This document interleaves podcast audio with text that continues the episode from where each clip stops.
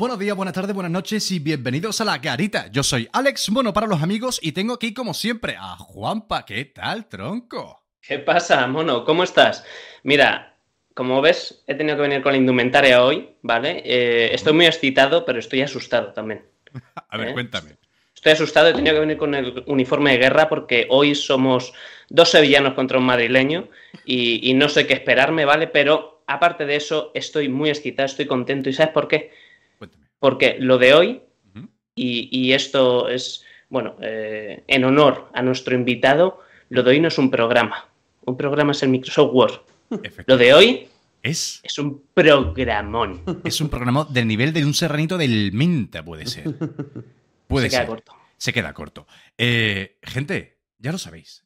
Estamos, y lo voy a decir antes de nada, estamos en todas las redes sociales. Estamos en Instagram, estamos en, en YouTube, que también podéis suscribirse, ¿cómo no? Estamos en TikTok, estamos en Evox, estamos en Spotify, o donde queráis, ¿vale? Ahora, eso sí, el programa de hoy os, os podemos aconsejar que lo veáis todo en YouTube, porque hay una persona que va a llegar aquí y no sé si estáis viendo en esta cámara, pero tengo aquí un montonazo de libros y dirá, joder, mono, ¿tanto lees?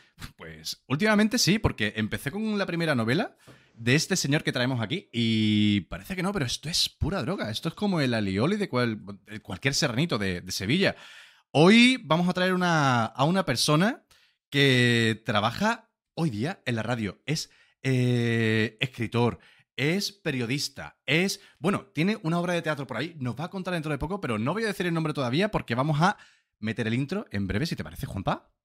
Hombre, yo ya estoy. No me aguanto. ¿Estás listo, no? Pues gente, vamos a darle, comenzamos en la grita. E- e- Esto es La Garita Podcast, el podcast más gamberro. Creo que no estás entendiendo el ¡Todos vosotros, asquerosos!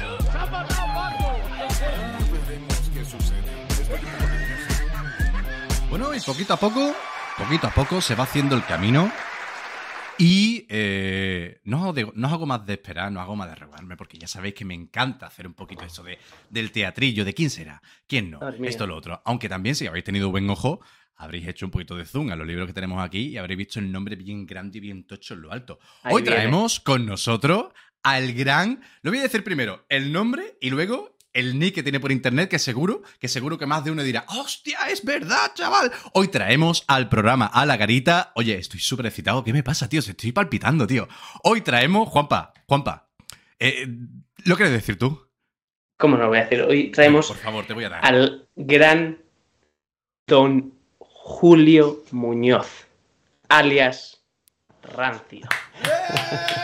No cabe nada, vamos, qué barbaridad. Presidente, presidente, Qué presidente. preparación, coño, qué, qué- qué tensión. Estoy hasta Rancio sevillano en la garita, Dios mío, no me lo puedo creer todavía. Esto Esto es esto, es, esto es mejor que una ensaladilla de pulpo de aquí de... de- de- me, me cago en la leche. Rancio, ¿qué tal, Julio? ¿Cómo estás, tío?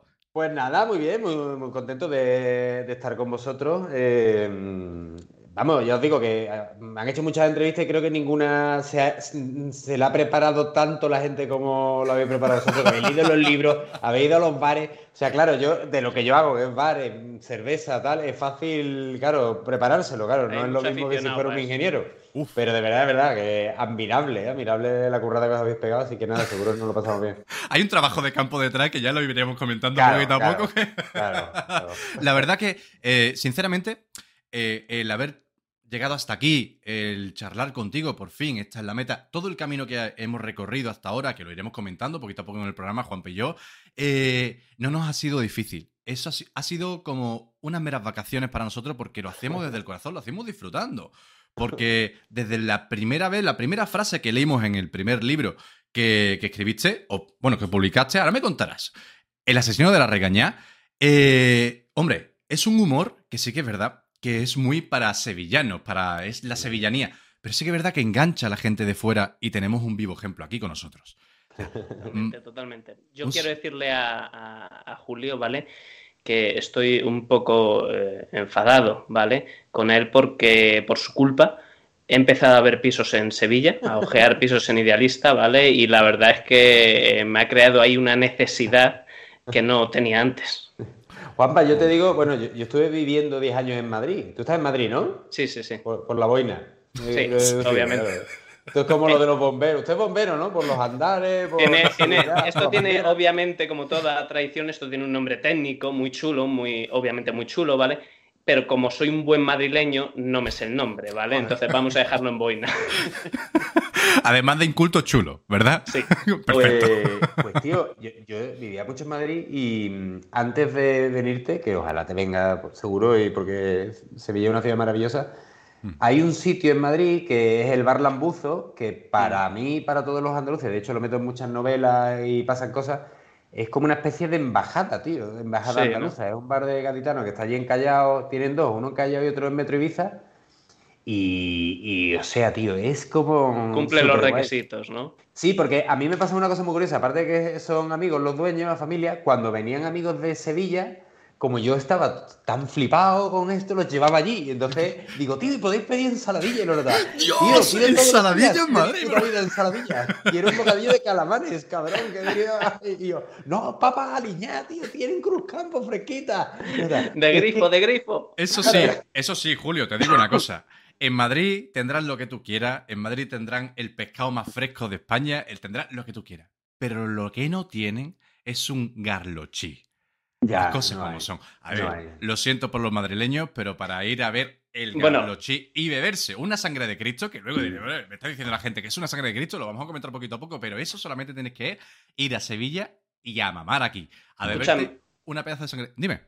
Escúchame, nosotros sí tenemos garlochí aquí en Madrid, ¿vale? Lo único que no tiene barra, no tiene taburetes, ¿vale? Y se llaman iglesias. Ah, bueno, también, Pero- verdad, verdad, verdad, verdad. Y no pagan el IBI. No, claro. Es verdad, es verdad. Mira, yo te diría que para mí el equivalente al Garlochi en Madrid eh, es la Venencia, que es un sitio que está en la calle Chegaray, si no recuerdo mal. Apunta ahí. Ese sitio es, Apu- tío, apúntalo Juanpa porque es un espectáculo, de verdad. Lo peor es que he trabajado dos años enfrente de la calle Chegaray. Eh, esto es una vergüenza. No, no, pues es un tío que solo tiene vino, de esto tiene jerez, palo cortado, de este rollo. O sea, no, no es el sitio más limpio igual que tú. Nos gustan los bares con mierda, claro. ¿no? Efectivamente, es la proteína. Camarero desagradable, todo este tipo de cosas son. Es lo que nos gusta a nosotros. Sí, sí, sí. Y no se pueden hacer fotos y no sé qué. Y es un sitio que yo siempre. Era como mi Garlochi de allí, así como muy tradicional, muy guay. Bueno, Juan, pues mira, mientras apuntas el nombre de- del bar, eh, me gustaría hacer una, una- un pequeño anuncio para todo el mundo que nos está viendo y que nos está escuchando en estos momentos.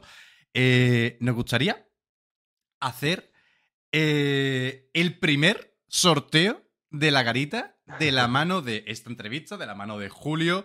Y nos complace anunciaros a todos que vamos a sortear en redes sociales, en Instagram, como ya sabéis, arroba la garita podcast. Vamos a sortear, con motivo de esta entrevista, estamos súper orgullosos y súper encantados de traeros a vosotros una camiseta. Eh, Juanpa, te voy a enfocar, tío, porque la última vez lo hicimos, pero hoy me parece. Me, me debería sacar músculo. Mira, mira, Míralo. míralo, míralo. Qué camiseta, qué pose, qué, qué, qué, qué- qué cuerpo más adodino, qué cuerpo más herculíneo. Ahí está, Dios mío. el tíbero. Bueno, pero que, que sepáis, gente, que lo que viene en el interior no, no, no podemos sortearlo. No, de No nos va a quedar igual de bien a los demás. Claro, de, de No. momento. Vamos a sortear la camiseta oficial de la garita y vamos a sortear también junto a la camiseta de la garita, vamos a sortear un pedazo de libro de Julio Muñoz Gijón. Sería El asesino de la regaña, que es la primera de todas las novelas que ha sacado luego, que seguro que os va a enganchar. Ojo ahí, El comienzo de todo. El el comienzo, comienzo de de todo, donde todo empezó, la El origen. Y todo, vais a flipar. La precuela. con Jiménez, Villanueva, vais a flipar. Para el que no lo sepa, para el que no sepa de qué va la historia, os lo resumo así tal cual. Es una, es una novela policíaca de sevillanas maneras en la cual se ven metidos en un problemón una pareja con muchísima química, una pareja de Madrid y de Sevilla, con un problema, con un asesino suelto por Sevilla, un asesino misterioso que no se sabe de dónde viene, si viene de un grupo, si trabaja por su lado, y como habéis intuido por el, por el título, el arma, el arma es, es un, una regañá, ¿para qué decirlo? eh? Una regañá. Y si no sabéis lo que es, ya sabéis, googlearlo por ahí porque os vais a hartar de reír, porque la novela es maravillosa. Ah, y por cierto, y por cierto, la novela para el que. para la persona que lo gane, tiene la posibilidad de decirnos por redes sociales, que ya dejaremos todas las bases en el post, de que se, sea dedicada por Julio, el autor de la novela. Esto para que diga unas, unas palabrillas o lo que sea, pues ahí tenéis la posibilidad. Ya sabéis, desde ya, seguidnos en, la, en Instagram, en arroba podcast.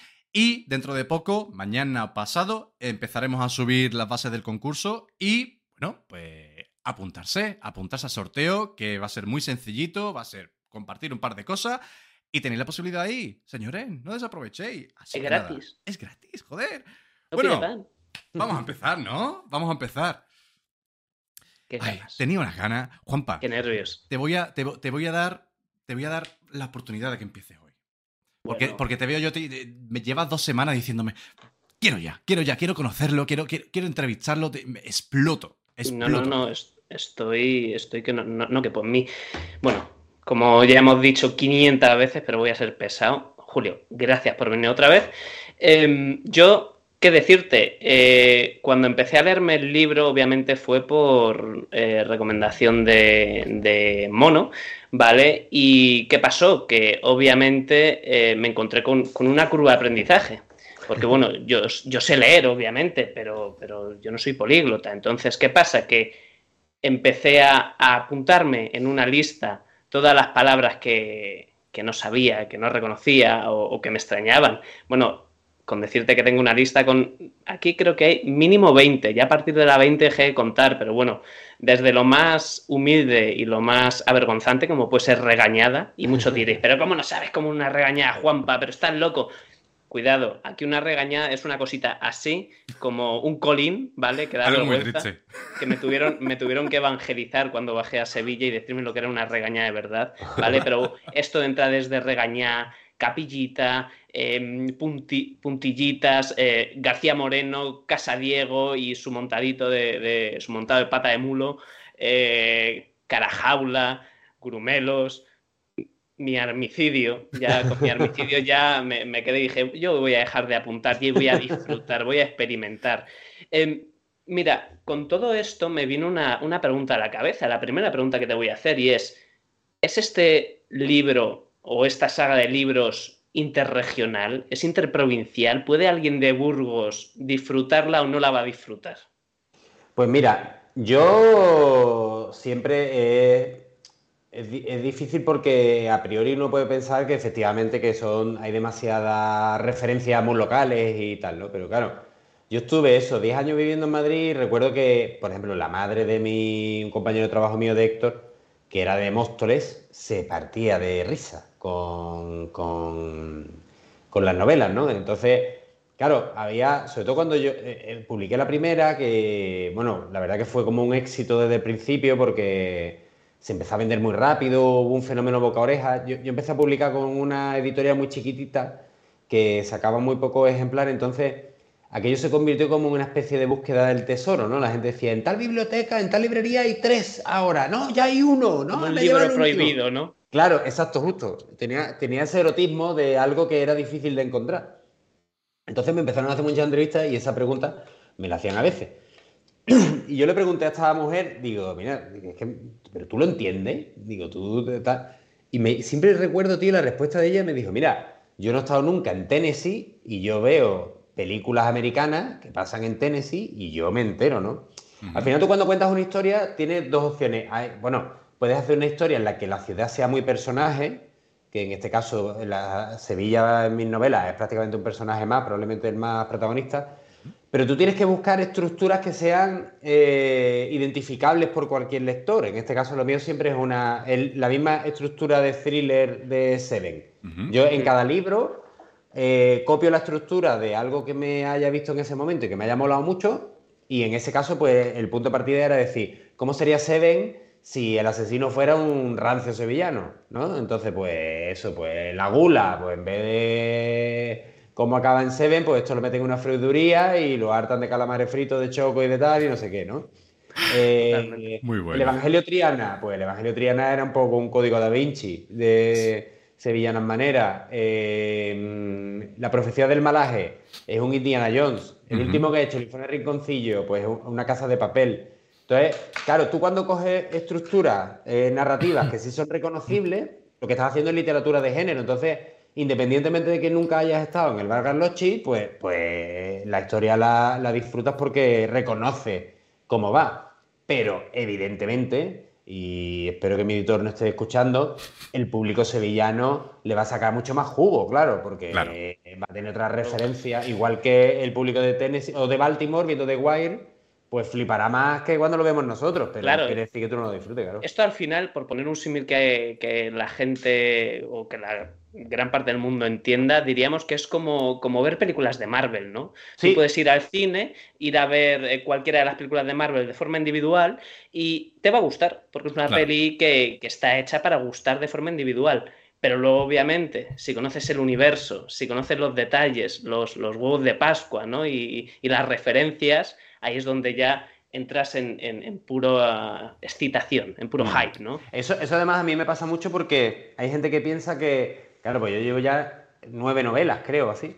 Y entonces me dice, hostia, tío, que pesa el rancio, tío, ha sacado otra, yo no me lo he leído y ahora, joder. Cállate ya. Eh, fíjate, como Juego de Tronos, ¿no? Aquí 20, 10 temporadas, te ir para el carajo, voy a poner yo ahora tal.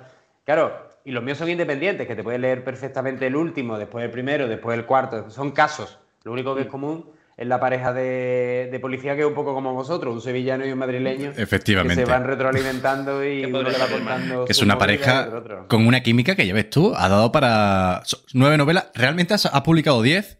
Lo que, si no me equivoco, hay una que no tiene nada que ver con, con, con la guía, bueno, la, la Sí. serie del asesino de la regañá. Bueno, estabas hablando de referencia, Julio. Yo te quería preguntar, porque sí que es verdad que hay mucha gente de muchos sevillanos que entenderán la referencia y mucha gente de fuera que será un poquito la picha un lío con algunos personajes icónicos que, que metes en las novelas, de alguna forma, eh, como si fuera, una- como he dicho, dicho, una referencia. Hay personas con las a las que sí que les llamas por su nombre y hay personas a las que no. Y claro, eso te deja un poquito descolocado y en ningún momento se explica ni en la contraportada, ni en... No sé si en algún artículo de internet lo habrá dicho ya, pero bueno, te lo quería preguntar desde aquí. ¿Por qué hay gente y, y también lugares en los que das el nombre real y personas que no?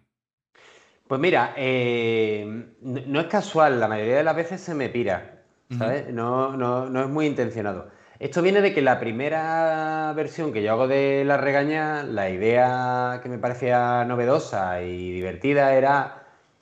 Claro, yo soy periodista de formación, entonces por, por- por definición muchas veces pues intentas buscar algo que sea lo más real posible porque tú normalmente lo que cuentas son cosas que pasan. Entonces yo metí como una trama ficticia, que es esa, que es un serial killer de, de- que defiende las tradiciones de la Sevilla más profunda, pero yo quería que hubiera también como, como una capa de realidad que, que te ayudara a cuestionarte casi si eso pasaba, ¿no? Entonces lo, lo, lo- lo usé con los, con los personajes. Entonces, claro, el primer manuscrito yo lo metí con, con nombres reales. Ujú. Y la primera editorial a la que se lo mandé, que no me lo publicó, me dijo, mira, mm, guay, pero, pero es que esto nos van a meter en la cárcel a lo mejor, ¿sabes? Que... Que no conoces a tanta gente, Julio. Claro, Ten cuidado. claro, claro, claro. Y hostia, tío, también es verdad, vaya tela. Y entonces cuando esto, me, me acordé del pro, del videojuego, Sí. que cambiaba los nombres de los jugadores para no pagar la licencia. Por una letra, claro, Sí. efectivamente. Claro, El San. Martín Fútbol Club. Ca- Claro, Jan Cotiano. Y tú decías, es Bebeto seguro, es Bebeto. este hijo de puta, ¿eh? Es Bebeto". parece y todo, ¿verdad? Claro. Y entonces digo, joder, pues le voy a cambiar un poquito, que la gente sea eh, capaz de jugar a, a ver si lo reconocen. Y, y entonces lo hice así. Lo que pasa es que desde el principio yo tenía como un miedo de que la gente interpretara que me estaba riendo de ellos o que lo que sea.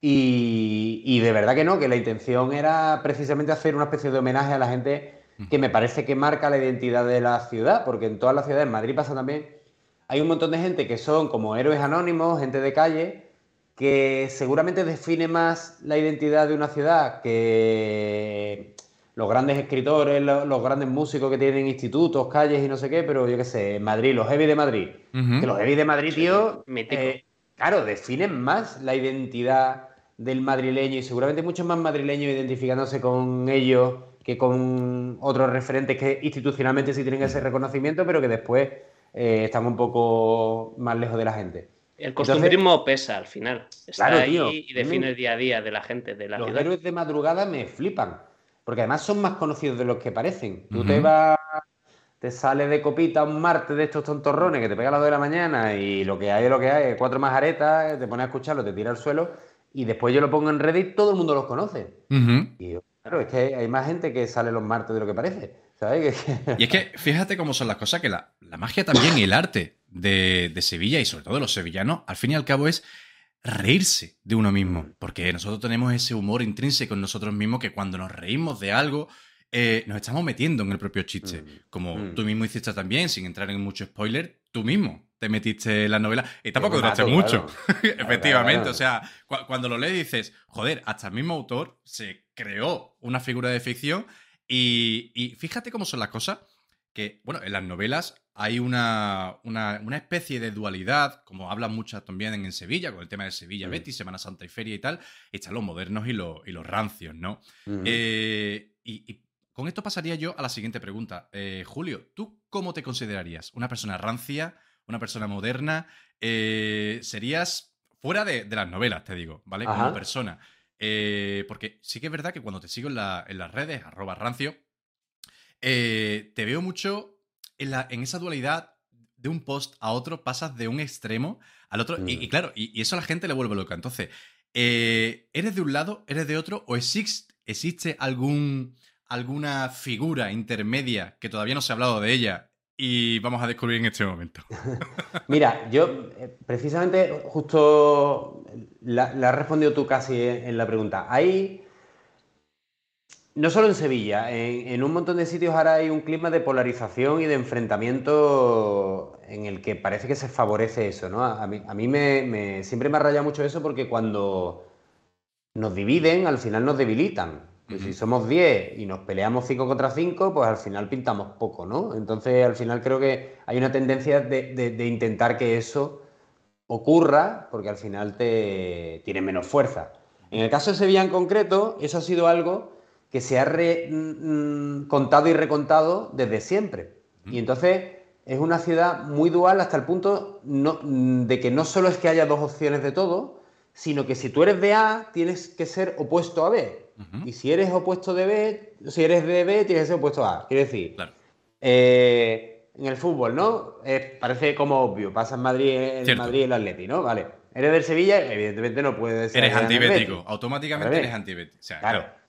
Pero en las vírgenes, tío. O sea, quiero decir, claro. es la misma, ¿no? La movida. Fo- Forofos hay en todos lados. desde Claro, dice Esperanza de Triana y a Macarena. Y digo, hostia, igual no es un, un entorno para hacer un derby, ¿no? De... Pero tienen sus ultras, ¿eh? También Claro, entonces. Claro. Y, y es que existe, claro. Después. eh, Que todos luego se reúnen en la mina. Que al final. Claro, todo es- exactamente. Después de eso. Entonces, ¿eres de Semana Santa o, o te vas a la playa en Semana Santa? Hostia, tío, pues igual hay un año que estoy yonki de paso y me lo veo todo, y hay un año que estoy saturado en el trabajo y tengo la posibilidad de irme a la playa con colegas y me voy. Y no quiere decir que ni el año que me los veo todos sea el más fatiga, ni que el año que me voy no sea sevillano, que es lo que eh, durante muchas veces se ha contado, ¿no? Entonces, en todo esto, ¿qué ocurre? Que efectivamente hay una figura intermedia que, que es alguien del que yo hablo mucho y que tengo mucho topetazo, que es Silvio, que es un rockero Sí, maravilloso y, y- y para mí un modelo vital de conducta y todo. Y este tío inaugura un poco, al menos para mí, que seguramente habrá mucha gente que lo haya hecho antes, esa sevillanía compleja de, rock. Y, y la, la ranciedad, ¿no? De, de, de Sevilla. Y luego la Él parte era más alternativa, ¿no? y rockero. Claro. Y tú dices, ¿eh? Es y un, él era muy sevillista. un cofrade de la, de la Alameda. Se la ha hecho al Betis, la hace él. Y tú dices, Claro. ¿eh? Y entonces, Claro. entonces, y, y dice, hostia, ¿y no pasa nada? Y, y muchos dijimos, joder, a ver si ahora resulta que en Sevilla se estamos todos más cerca de lo que pensamos y, y hay gente que, que- que está un poco vendiendo este discurso de A o B y de monedas de sevillanía, de tú eres sevillano, tú no, porque tal, no sé qué. Y resulta que. Porque yo pongo tweets, tío, hablando de Pepe el Muerto, que es una taberna que cerró aquí, que era súper rancia. Y a mí me entran y la gente se muere siendo canis, siendo heavies, siendo, aunque ahora ya no, no, no estén los grupos tan definidos, pero que te quiero decir que es que la gente, tío, o sea, eh, Ha mamado Tote de eso. es rapero y Tote 15 tiene una canción que es Litros en Amalia, que es donde íbamos los que éramos heavy, que yo era heavy hasta que me di cuenta que se ligaba más de pijo, pues y donde íbamos los heavy a San Pedro a tomarnos las litros. Y él era rapero. Entonces tú dices, joder, qué, qué manera de dividir, ¿no? Entonces, claro, ¿dónde estoy yo? Pues estoy en alguien que le gustan mucho las cosas nuevas, me gusta la música electrónica, me gustan las cosas, eh, los gadgets, me vuelven loco, soy muy curioso con lo nuevo que sale, pero que a la vez entiende que lo que define nuestras ciudades y por tanto lo que define un poco nuestra identidad son esas particularidades que son tradiciones. O sea, un McDonald's hay en todos lados, un Burger King hay en todos lados, un no sé qué, un Pero- Carlochi solo hay en Sevilla, una Venecia solo la hay en Madrid, Eh, los heavy de Madrid solo son de Madrid. Entonces, ¿cómo vamos a descuidar eso? Ahí, ahí es donde yo creo que nosotros tenemos que reivindicar con un poco de talibanismo, un poco ser balavari, de decir, hostia, tío, que está guay que haya Lo hoteles justo. y que haya turismo, pero que la tienda que te hace el bocadillo a un pavito con chope y no te da un botellín y te habla de que hay que ver que el Betty cómo no va a fichar Bellerín, eso hay que proteger. Mantenerlo. La magia reside en la fusión, al fin y al cabo. En cómo. Yo absolutamente, vamos. Cómo se encaja lo, lo rancio, lo moderno y ese punto intermedio en el cual los dos puntos se, se- se respetan mutuamente, ahí, ahí es donde reside yo creo que la magia de Sevilla, la de hoy en día. La de hace 30, 40 años era diferente, pero claro, como vamos avanzando, el mundo se evoluciona. Y claro, ¿quién se pensaría hace 40 años que tendríamos una... bueno, eh, las setas de Sevilla en mitad de la encarnación? Al principio todo el mundo se negaba, todo el mundo se negaba a Torre Sevilla, a la Torre Pelli. Eh, la mencionan mil veces en, la- en las novelas. Eh, al final se va a quedar como un símbolo más de Sevilla, donde será más rancio, será más moderno, pero está ahí. Y la gente, al final, aunque diga que no y de fuera de, de galería para afuera, pero al final hay que estar orgulloso de ello. Y, y se está, y se está. Porque que tú, que tú pases de unas setas de Sevilla, que es lo más moderno, lo más elitista que hay, y a los cinco minutos estás en plena catedral de Sevilla, a pie. Mm.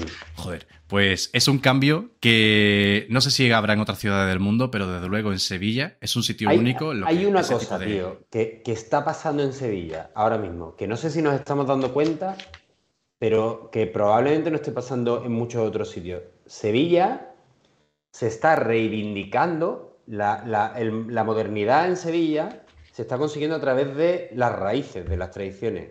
Quiero decir, en Sevilla ahora mismo creo que habrá poca gente que sea más moderno que los califatos 3x4. O sea, son unas notas que Total. tú dices, Quillo, total. estáis ya Sí. en el siglo XXIII. Sí, sí, en sí, el sí, siglo sí. XXIII y nosotros, Se- pues bueno, se han pasado el juego. la rueda, pero moláis todo, eh, hacéis lo que os sale del rabo, todo lo hacéis guay, sois un colectivo, os da igual un poco la industria como hasta ahora se entiende, o, o tocáis diseño, tocáis no sé qué, un montón de gente interesantísima, pero que hacen su música electrónica a partir de bases de Semana Santa, Sí, sí, de sí, saetas, de curro de la Expo, de no sé qué. Pero es que ahora mira Derby Motoreta, que es un bandón que flipas y es Triana del siglo XXI. Pero es Total. que mira Verafauna y te hace un temazo que flipa hablando de los naranjos. Y tú dices, Quillo, mira, yo, yo siempre lo cuento, yo soy un amigo de, de Andrés López, que es el bajista de Niños Mutantes, de un grupo Muy buenos. pop, que a mí me, me- me gusta mucho el indie, el pop independiente. Y él es de Sevilla, pero vive en Granada. Y me dice, Quillo, es que lo que está pasando en Sevilla, que eh, los modernos vayan a, a- a- a ver Semana Santa, que vayan a la feria, que tal, que dice, eso es muy loco, porque en Granada el que es tradicional es tradicional, y el que es moderno, el que es moderna es moderna. Todavía hay clases, ¿no? Por Claro. así decirlo. Todavía existe esa luego- separación. Que viene a la feria y hay una caseta mm, del PC que tú dices, la gente de fuera dice, pero a ver, el Partido Claro. Comunista cómo puede tener Sí, una caseta verdad. en la feria. Ahí si la, la pecera, claro. eh, eh, En esa, en esa plazoleta eh, te encuentras a la Alameda en la feria, tal cual, Claro. tal cual. Y dices tú, joder, pero. Y, y- y tú ves a los hippies con rachas a tal culo bailando sevillanas con, con- Bailando. con chicas eh, vestidas. y a- dices, A, cantores de Hispal y tú dices, Total, "Pues, estáis total. todos locos, tío. Desde luego, puede vivir". desde luego que para, para reinventar la música de esa forma, la música o cualquier otro arte, has tenido que mamar la tradición desde chico. Y luego, por mucho que, que conozcas y aprendas eh, otras culturas o otros estilos, eso se queda ahí, eso está en ti. Sí. Yo te quería comentar, Julio, otra cosa ya de vuelta un poco más a lo que es los libros estrictamente. Eh, un- una, una temática muy concreta, eh, las ilustraciones. Ajá. ¿De dónde sale? Porque esto es arte, mira, esto para que lo vea la gente de YouTube. Eh, Esto es arte. O sea, y este es uno flojito. Que pasa que lo, lo- Es lo he buscado, lo he buscado de primera si es el que me ha salido. Pero esto es, es arte y claro, yo lo veía, veía a cada uno, a cada uno mejor. Digo, pero, pero ¿de dónde sale esto? Pues mira, esta, esta- las ilustraciones las hace mi mujer. Que, que- Bueno. Sí, sí. Que es Se queda todo en casa. Que es Cristina Domínguez y... Mira, pa- yo hay una cosa que, que ojalá la gente que nos esté escuchando se lleve muchas cosas de la conversación que estamos teniendo los tres. Y una que me encantaría que, que se llevaran es que nadie le tema al síndrome del impostor. ¿Sabes? Eh, hay muchas veces que no hacemos cosas porque pensamos que no estamos legitimados, porque no tenemos una formación, porque no sé qué. Es que yo no soy periodista, ¿cómo voy a hacer un podcast? Es que yo no soy filólogo, ¿cómo voy a escribir un libro? Es que yo no sé qué, ¿cómo voy a...? Y, y- y entonces mi mujer siempre jugaba haciendo collage y haciendo ilustraciones y no sé qué, y a mí me flipaban y me encantaba. Entonces cuando saqué el primer libro le dije, mira, a mí me encantaría que fuera un proyecto de los dos, ¿por qué no haces ilustraciones de, de esto, del libro? Y ella al principio como que no quería porque siempre es muy pudorosa y, y dice, joder, si yo no esto tal, no sé qué, no sé No cuánto". valgo para esto. Sí, yo no me he formado, esto hay gente que lo hace, no sé qué. Y Digo, ya, pero es que a mí yo quiero que las hagas tú. Porque además, entre otras cosas, nosotros somos un poco friki y a mí hay una cosa que me encanta regalarle y a mi mujer y a mi mujer le encanta hacer, que es eh, comprar fotos, lotes de fotos en mercadillo de gente que no conocemos. Madre mía. Sí, sí, se venden mucho, entonces es muy guay porque te pega un rato, joder, yo creo que este es el primo, yo creo que este es el tío. Joder, pero mira, aquí hay esta foto, pero joder, este será hermano, ¿no? Tiene todo el jepeto del otro, tal, no sé qué, Entonces mola un montón. Y entonces también compramos muchas revistas antiguas de, de tal. Entonces, claro, ella todos esos elementos los utiliza en sus colas. Y entonces, el, de estos de la- las ilustraciones de las novelas, ella lo que hacía era coger fotos antiguas de su familia y de la mía y utilizar elementos y hacer todos los colas.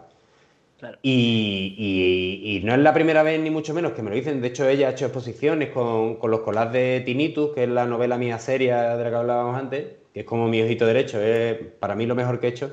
Y sus colas son una verdadera pasada en ese libro. Y Claro, una exposición. Y, pero- y son de ella que, que al principio le daba apuro. Con toda la gente que me ha felicitado, me dice, joder, es que me encantan las ilustraciones, que no sé qué, es que no sé cuánto.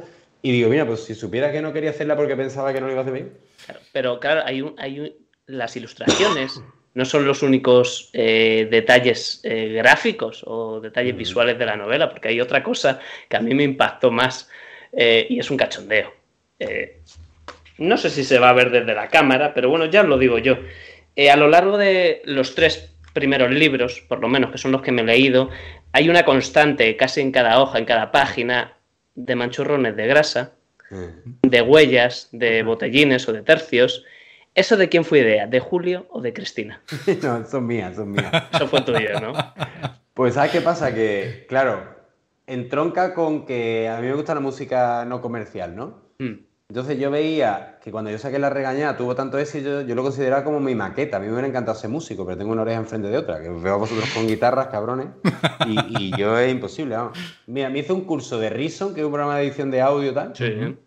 y me dijo el monitor, mira Julio, eres, creo que el alumno con más cultura musical que ha pasado por aquí, Y menos pero, pero es imposible, tronco. Dedícate a escribir, que, que es lo tuyo. tío. No, no lo tienes, no lo tienes, ya está, olvídate, ¿no? Y yo, o sea, a mí me explicaba el ritmo. Un, dos, tres, cuatro. Y yo decía, ¿pero por qué? ¿Y qué diferencia entre un, dos, un, dos? No, Claro. joder, porque es un, dos, tres, cuatro. Y yo, ¿y un, dos, un, dos qué diferencia hay si son cuatro igual? Claro. Y decía, Julio, que te vayas al carajo, que no. Entonces, A tomar por saco. Claro, bueno, pero. eh, eh, horroroso, horroroso. Y entonces yo consideraba que el primer libro, La Regaña, la primera edición, era como mi maqueta. Y, y entonces, claro, yo cuando me llamó ya una editorial potente como Almuzara, me daba la sensación de que era un músico que había despuntado en los locales de, de Seattle y que ahora de repente lo fichaba la Warner, ¿no? Y digo, Tal cual. "Hostia, ya va a decir que soy un vendido, que tal, que no sé qué. Y entonces dije, "Edito, tiene que ser algo cutre, tío. Digo, joder, el libro manchado o algo. Y entonces nos quedamos así los dos, hostia, qué guay, tío. Y digo, joder, pues vamos a hacer. Como yo quiero que el libro se disfrute haciendo cosas, comiendo, bebiendo, hablando. Digo, hacen una especie de manual de instrucciones gráfico de cómo se debe leer este libro, que es bebiéndote un botellín, comiéndote. Y entonces son manchas que hicimos, efectivamente, de, de apoyar un botellín, de, de pasar la página habiendo comido adobo de blanco cerrillo. Que O sea, las manchas son reales. O sea, Sí, sí, sí, las- sí, Las claro, la originales mancha- son reales. la hicimos, las escaneamos y las imprimimos en los. De hecho, lo hiciste de- en, en servilletas, leí por ahí. Sí, eso es. Y, y hay un problema porque muchos libreros siempre me dicen que esto lo cuente porque la gente va a devolver los libros. Espérate, espérate, que es que hay un comentario eh, en tu primera novela en Amazon, que hay un señor que, que será de fuera, obviamente de Peñaperros para arriba, que el comentario es buenísimo, a ver si lo publico luego. Dice, eh, me, me- me gusta mucho eh, la novela, me la he leído sí un poquito por encima y tal, me encanta porque vengo de leerla por internet y tal, quería pues tenerlo físico. Pero yo no sé si es que me han dado un libro que la usa otra persona, pero esto está lleno de manchurrones.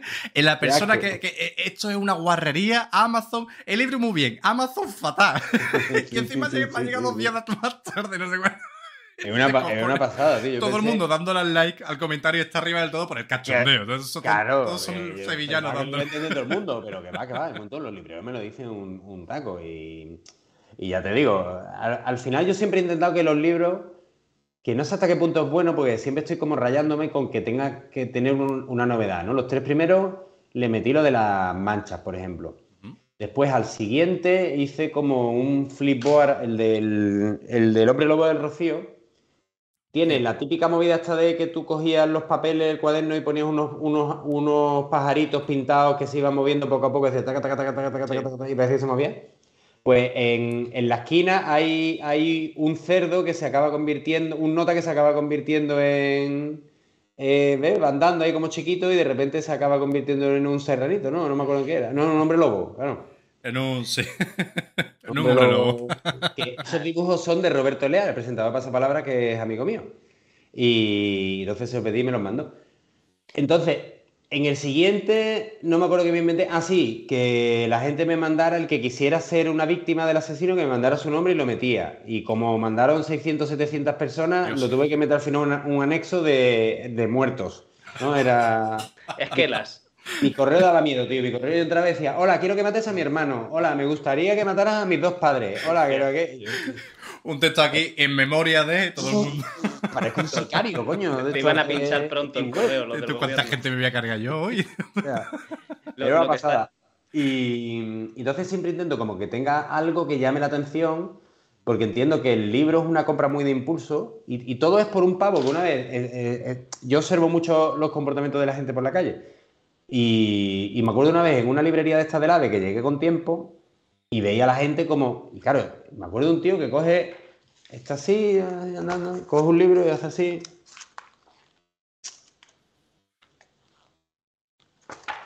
Y digo, este hijo de puta que pensaba encontrar, coño.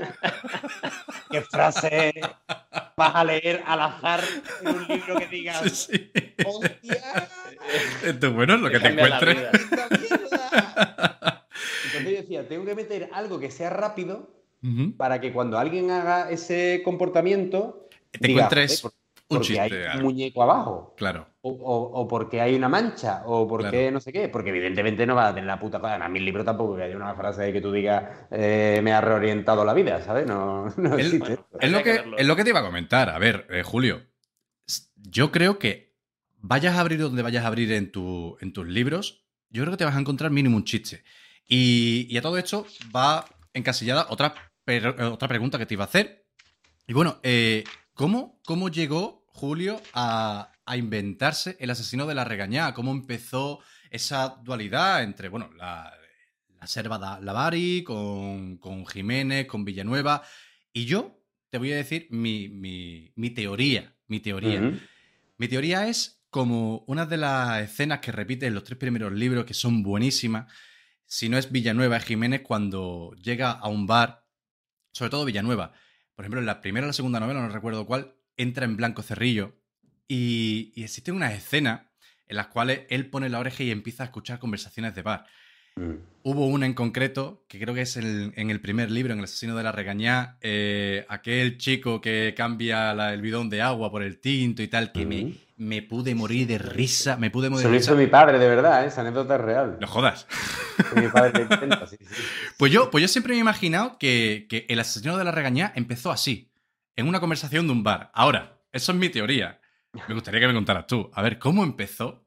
¿Cómo Mira, se no dio todo? empezó, no empezó así, pero sí creció así, porque yo lo que hacía mucho y sigo haciendo es cuando, cuando mm, estoy en un bar, intento escuchar un montón, porque sobre todo en Sevilla hay como mucho ingenio casi sin darte cuenta, ¿no? A mí el hecho de haberme ido a vivir fuera tanto tiempo me ha hecho mm, desacostumbrarme a cosas que son como muy habituales en Sevilla y que como al final tú estás criado ahí, pues las sientes como universales y no lo son.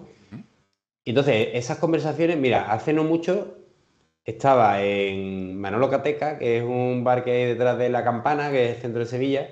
Y nada, un sitio ahí de cerveza muy bien tirada, de taquitos de salchichón, no sé qué. Entonces, el típico sitio donde va mucha gente regular, ¿no? No muy turista, sino gente de allí. Entonces estaba un, un nota, un hombre mayor, hablando con el camarero, que era un chaval. Entonces yo estaba ahí tomando una cerveza y como mirando, ¿no? Y ahí poniendo la oreja y después la voy apuntando y todo eso. Y entonces chaval era como que era DJ o algo así y entonces lo conocería desde pequeño el hombre, ¿no? Había como una relación muy entrañable.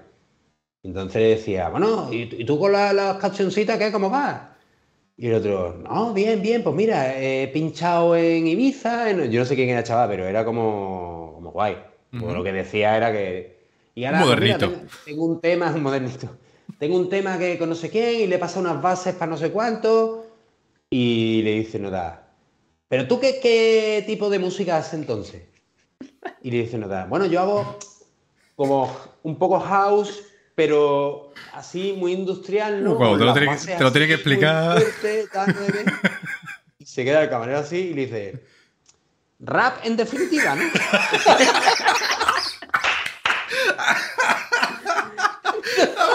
Le sonaba algo. Racones. Yo he escuchado que esto es cuerno, ¿no? Era una cosa. Y me tiré al suelo, tío. Yo estaba ahí, hijo de puta, nota. Rap en definitiva, como diciendo, sí, para no marearnos, ¿no? Eh, que no vamos a hablar ahora de, de Vaporwave. Conversaciones como esa de Baré son, para mí, una parte del alma esencial de tus novelas. O sea, son, son como pequeños sketches. Es una pequeña laguna, un pequeño oasis entre toda la, bueno, el, el desarrollo de la novela, el desarrollo, desarrollo del crimen que hay detrás de cada ella. Y, y- y ese oasis de repente en el que vamos a dejar de pensar en el caso. eh, Villanueva se siente muchas veces ofuscado, ¿no? Que va caminando por la calle Imagen, por la campana y tal aquello que huele el adobo y voy a entrar por aquí. Sí que es verdad que, que, que- que te desahoga un poco y, y- y es verdad, o sea, eh, esas conversaciones existen en Sevilla. No sé Sí, si sí, en, otras ciudades del mundo también seguro, pero es lo que tú dices, o sea, hay una, un, un imaginario en Sevilla que, que parece que no, pero joder, cada comentario, cada, cada conversación que se generan entre dos personas en un bar, puede tener un trasfondo incluso, joder, hasta, hasta poético, ¿no? Porque dice, joder, Mm. hay, hay poesía en la calle, hay duende, ¿no? Como se dice En el Sevilla. humor hay mucha poesía. El humor no deja de ser un simbolismo.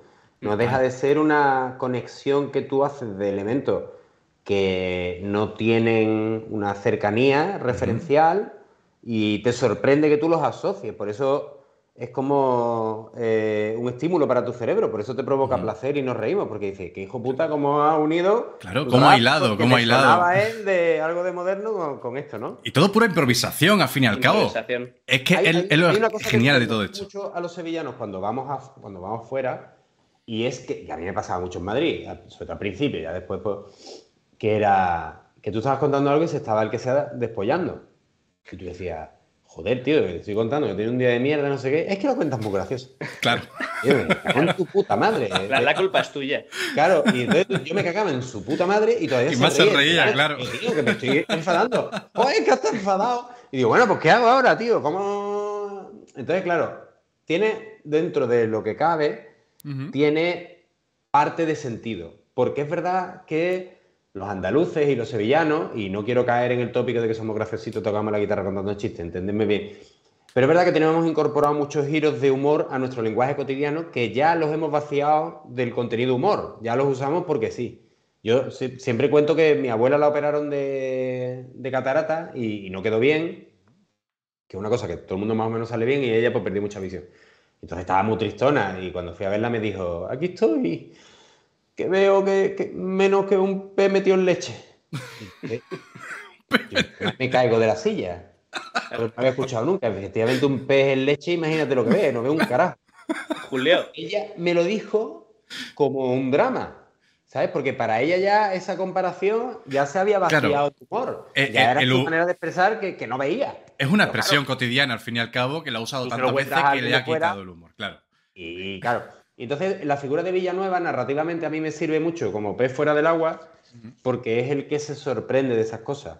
Porque es el que el- el- Efectivamente. la herramienta que yo tengo para poner en valor cosas que a Jiménez le pasarían desapercibidas, pero que en realidad son más llamativas de lo que él, él considera, ¿no? Entonces, claro, ese contraste es el que, el que funciona para una especie de Cicerón Villanueva, que va un poco ahí... Eh, eh, que se sorprende, ¿no? Con los comentarios de los sevillanos está fuera de su, del con- su contexto, ¿no? Eh, Juanpa, ¿me vas a permitir que, que vaya... Voy a hacer un pequeño ejercicio. Yo es que quería, Julio. quería hacerle una pregunta súper rápida, te juro que no Corre. te quito más de, de nah. Eh, mira, eh, en relación con lo que has dicho, Julio, de, de estar en Madrid hablando con un madrileño y riéndose de, de la gracia que le hace, hace poco, hace un par de semanas, entrevistamos a varios madrileños, ¿vale? Les preguntamos sobre, sobre los andaluces, sobre qué opinaban de los andaluces y, y cuando les preguntamos en concreto que nos describieran eh, cómo son los andaluces, pues claro, todos nos decían lo mismo, En general nos decían, bueno, que es gente musalá, simpática, con mucho arte, todos, sin excepción, prácticamente, con otras palabras, pero todos. Y yo te pregunto a ti, Julio, para ti, ya no los andaluces, el sevillano, en pocas palabras, ¿cómo es? Defínemelo. Mira, dentro de que es muy difícil definir eh, colectivo, porque es verdad que tal, Obviamente. Me, me da coraje tener que decir estas cosas, pero, pero al final acabo yo cayendo también. Estamos entre amigos, no te escucha nadie. Yo creo que, el- que, el- que al sevillano lo define ante todo la, el amor por la autocrítica. Y cuando digo autocrítica no digo que Julio se ríe de Julio. Digo que me mola que un sevillano se ría de mis cosas. ¿Sabes? Eso, eso creo que es algo muy característico dentro de un montón de, rasgos que son como más habituales, ¿no? Que hablemos de ellos. Somos muy ombliguistas, pensamos que tenemos la mejor ciudad del mundo, eh, eh, somos muchas veces muy cerrados. Pero es verdad que a mí me hace mucha gracia como el sevillano, quiero decir, si yo soy del Betis, ¿no? Y a mí me ahora pasa que el presidente de letra de Frankfurt dice que el campo del Sevilla es de Mickey Mouse y yo a Luis Marque, que es mi mejor amigo que es sevillista, le tiro una WhatsApp. Claro. Ahora, si viene un gallego y dice que hay que ver qué mierda de campo tiene el Sevilla, porque, eh, ¿qué digo? Lo ¿Y defiende. ¿Qué carajo estás hablando aquí de...? Efectivamente. Si el tuyo se queda cachos. Hay una unidad dentro de esa dualidad, ¿no? De Sevilla, que también la relatas en la... Como, como reírnos de los nuestros. ¿sabes? Es como Efectivamente. Es un chiste unión. sano. Y después, una vez que tú respetas el formato, ¿Mm? ¿sabes? Nos cabe bastante. ¿Sabes? Si tú hay, hay hermandades clandestinas, hay. ¿Sabes? Eh, Sí, sí, sí, sí, sí. si, si tú respetas lo que es el formato, después el contenido lo puedes ma- mm, manejar un poco, ¿no? Pero, pero claro, es. Pero el chiste que venga de fuera lo defiendes a muerte, a capa y espada. ¿El chiste cómo? El Eh, chiste claro, que claro, venga de fuera lo defiendes a o sea, Antonio Reguera, que, que- que es para mí, para mí hay tres cúspides del humor en España. Chiquito, eh, eh, Antonio Reguera y Paco Candía. Son como mi, mi, mi triunvirato. Antonio Reguera tiene una frase dentro de que es, gaditano, que es prácticamente el mismo tipo de humor, que define muy bien eso, que él dice, "Eh, eh, los Erasmus, los Erasmus, han muerto los Erasmus. Dice, yo voy a ver ni nada. ¿Qué carajo viene un nota verga aquí? Yo, voy a ver ni nada. A tu casa. Y otra frase muy bonita que es, dice, "Mm, ahora mismo, ahora mismo, ahora mismo, ahora mismo hay alguien en, en su pisito de Lleida pensando que es feliz, ¿eh? Tranquilo. Mucho, ¿no? Es como decir, "Coño, Inocente, como- pobrecito. pobrecito. una aldea de aspectos, ¿sabes? Aquí nosotros tenemos nuestro código y yo me puedo saltar código porque soy de aquí. Ahora, el de Lleida y el de Amberes... Que no se hagamos meta un chiste, efectivamente. que eso van a, a- a puñales, ¿no? Contra él. Nos define mucho, nos define mucho eso, creo. Y, y después ya te digo, creo que lo que define ahora mismo al sevillano actual, la generación actual, es esa reivindicación, esa actualización a través de las raíces. Cruzcampo la pilla muy bien con lo de manosea tus raíces, ¿no? Que sale Total. la Yergo, Califato, la gente habla todo andaluz. la- o sea, hay un movimiento cultural ahora, una vida absolutamente intensa que, que tú notas en la calle. Joder, que está, hay un montón de artistas urbanos, hay un montón de no sé qué, pero siempre hay una reivindicación de la habla andaluza, hay una reivindicación de las tradiciones. Si hay un tío que hace grafiti, hace un grafiti del pali, tío, que tú dices, Quillo, ¿cómo estamos? Es verdad. Tiene un grafiti del Pali y lo hace Samu Opas, que ayer me lo encontré, por cierto, y, y dice, él, dice, Guillo, yo es que es lo que he mamado en mi casa. A mí me gusta el, el- el mundo del graffiti, me flipa Nueva York y me flipa el graffiti americano desde Keith Haring. Pero mi tradición, No te lo Es- sacan. el Pali. El Entonces, palí, yo- el Yo palí, no me ese lenguaje y lo voy a convertir a lo mío. el palí es nuestro propio Paulo Coelho. ¿No has visto todos los memes de internet? O sea, e- el último que ha salido, el que no haya pillado el coronavirus en la feria, es una maricona. la foto del palí. ¿De tú qué? Pero, ¿tú en qué ciudad crees que la gente joven que se comunica por meme va a utilizar como motivo de meme al pali que hay en cada sitio? Eso solo pasa aquí, tío. Solo pasa aquí. Es que, pero, pero porque y no sé por qué. no Nos sé reímos no nosotros mismos y nadie se siente ofendido, ¿eh? Ojo, cuidado. No, es no. que eso es lo, No lo- lo bonito de todo esto, que mm, estamos cogiendo una figura histórica, local, nuestra, y la estamos reconvirtiendo en, en un formato, bueno, chiste y tal, y nadie se siente ofendido porque sabemos que eso- ese, ese meme, ese chiste se hace con amor, con, con- con ese abrazo a la cultura, ¿no? A esa, a esa Mm. Y representación porque es de de esa uno de dentro de la aldea de Asteris, mono. Efectivamente. Porque de un propio. Claro, si viene el de Jay y hace un chiste del pali, le falta Ojo, para cuidado, correr. le caen puñales por todos lados, eso seguro. Claro, claro, claro, claro. Mira. Julio. Es como una reivindicación de lo nuestro, de. Yo qué sé, por ejemplo, en Madrid pasa en San Isidro. En San Isidro es verdad que. Bueno, estamos con, con, con la boina, pero tú ves que la gente, los modernos, van vestidos de chulapo. Sí. Pero después el resto del año, pues es como si, si se utilizara para hacer. Como si en Malasaña pusieran zarzuela.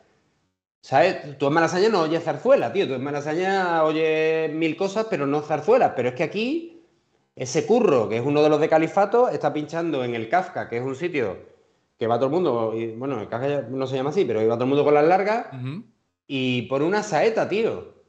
Y te lo bailan. está todo el mundo como diciendo, "Hijo puta, vaya zancadilla, ¿no? No- no Total. has dado". Ahora ya que estamos.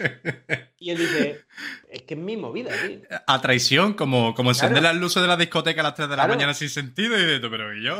Y, y- y de alguna manera se acepta eso. Dice, claro, es que en, en nuestra movida. Yo, yo tengo amigos que son de estos de banda muy macarra y son semanas enteras a hierro. Pero yo cuando se están preparando, eh, antes de salir, que están en la iglesia todo con este, me acuerdo que me escribió Javi, Javi Vega, que, que mm, es bajista en Maga, y me decía, aquí estoy en el backstage de la Iniesta. Cabrón, el backstage de la Iniesta, hijo puta. Son Y, y- improvisaciones. Y, y, tío, y el nota siente, eh, tiene un sentimiento religioso absolutamente bestia. Pues, pues nota es un músico rockero con todo lo que eso implica. De- Silvio. de- claro, bueno, Silvio, claro. Yo creo que fue Entonces, el- claro, es, es- es esa, esa mm, sevillanía compleja, ¿sabes? Perfecta Te iba a hablar, Julio, de, de- Creo que para mí lo que ha sido un tapado, ¿no? Eh, desgraciadamente, porque, joder, yo creo que fue un proyecto que para mí debería haber seguido. Y no es ni más ni menos que Brigada de Fenómenos. La serie que hicieron inspirado en, tu, en tus novelas. No sé hasta qué punto tuviste mano en la serie, si poniendo. No lo sé, ahora me contarás. Pero nosotros nos hemos reimaginado una serie, no una serie como tal, vamos a decir un, un film. Un, un- un- film a lo bestia hollywoodiense de sevillanas maneras. Y hemos improvisado un, un pequeño casting de Ah, cuatro, cuatro eh, personas que están dentro de las novelas, cuatro... Y, y bueno, hemos pensado en actores reales que podrían eh, enfundarse en esa piel, a ver qué te encaja a ti más. Vale. Te voy a dar, eh, vamos a hacerlo de Jiménez, de Villanueva, del comisario, Vale. descanse, y la comisaria, Vale. que son, yo creo que son los cuatro pilares más Sí, o menos sí, sí, de... Cuatro patas. Efectivamente. Entonces, vamos a empezar con Jiménez, que para mí es, mm, es mágico. Yo creo que es, Mm. para mí, es mi personaje favorito. Claro. Y voy a empezar con el- la persona que yo creo que todo el mundo cuando, cuando lee y, y- y percibe a Jiménez piensa. Y no es la primera vez que te lo habrán dicho. Paco Tous. Hmm. Efectivamente, o sea, para mí es la persona, para mí, ¿eh? La persona que podría encarnar a Jiménez de una forma maravillosa, eh, salvando la distancia del maravilloso actor que, que lo protagoniza en la, en la serie de Brigada de Fenómeno. Pero tengo ahí a Paco Tous y te voy a dar dos nombres más por si a ti te encajan y quiero que me digas alguno de ellos. El siguiente sería Alfonso Sánchez, el de los compadres. Claro que Sí. me encajaría a ver si a ti también. Y otro que es un poquito trampa porque lo metes en cierto momento con cierto protagonismo y es eh, César Cadaval, eh, de los Morancos. Claro, que podría encajar ahí, salvando la distancia, con el personaje que encarna en una de tus novelas. Y dime tú, dime tú, a ver. Mira, Paco a mí Tous- Paco Tous me lo dicen un montón de veces, ¿verdad? Que Paco Tous me lo dice un montón de veces. Yo siempre me inspiré en Joaquín Núñez, que es el que hace eh, Brigada de Fenómenos de Jiménez, porque lo vi en, en- en Grupo 7 y, y desde entonces, cada vez que escribía, tenía la imagen mental suya. Y eso te, te ayuda normalmente, mucho. Entonces, había mucha gente que me lo decía y cuando fue, se abrió la posibilidad de la serie, que yo hice los guiones y todo, me involucré, vamos, estuve en el proyecto muy a tope. Eh, claro, me dijeron que existía la posibilidad de Joaquín Núñez y yo decía, tío, es que es como, para mí, como... Secuéstralo. Claro, súper subidón, Sí, ¿sabes? sí, Claro. sí, total, claro, es tu muso, ¿no? Al fin y al cabo. la cabeza, claro, y de repente que se condense en algo de carne y hueso. Y, mm, y entonces lo hizo muy guay. Sin embargo, en la obra de teatro. Eh, el personaje de Jiménez lo hace Manuel Monteagudo, que es un actor mm, que lleva también aquí toda la vida y que es una pasada. Y yo tenía mucho miedo porque yo tenía mentalmente muy asociado a Jiménez con, con, con Joaquín. Y cuando vi a Manuel de Mon- Monteagudo, tío, flipé también. Pues vi a Jiménez absolutamente. Eh, con Villanueva también me pasó lo mismo. Había un actor que es Israel Fría, que lo hacía en Brigada, Y, y después es Moncho el que lo hace en la obra de teatro. Y al final todos lo defienden, le han dado sus matices y también es un- algo muy bonito de la interpretación. Mi mujer es actriz y, y siempre lo hablamos mucho, como eh, incluso siendo el mismo personaje, cada uno se lo lleva a un sitio o a otro, Sí. pero manteniendo la, la identidad. Alfonso sería la caña. Yo creo que si se hace una peli Eh, yo, yo, los derechos de la regaña sí están comprometidos para, por si un día se hace alguna peli o algo, parte de teatro y tal. Pero mm, eh, Alfonso y Alberto sería como la cuadratura del círculo. Pues también estamos como, por supuesto, somos amigos, yo los admiro mil. Y, claro, sería como hacer una especie de. No quiero decir Dream Team, pero. Sería brutal, sería brutal. Me lo imagino, pero perfectamente. Yo creo que Jiménez, para un sevillano, sería un, papel. Es como jugar en casa, al fin y al cabo, porque es un papel donde se está cualquier sevillano, creo yo, que más o menos se ha criado en Toma Centro. Eh, sería un papel cómodo. También es verdad que tiene sus matices, pero con el físico y con saber actuar, y sí, que es verdad que teniendo un renombre como estos tres pedazos de actores, yo creo que estarían cómodos. Ya claro, Jiménez, para una persona que sería de fuera, por cuestiones obvias, eh, ya sería mucho más complicado, sobre todo ya empezando por el acento, porque Jiménez es un sevillano muy sevillano, muy sevillano. Jiménez es la esencia de la sevillanía y después también es la reivindicación de lo irracional, de de, no ser tan calculadores, de, la reivindicación del instinto.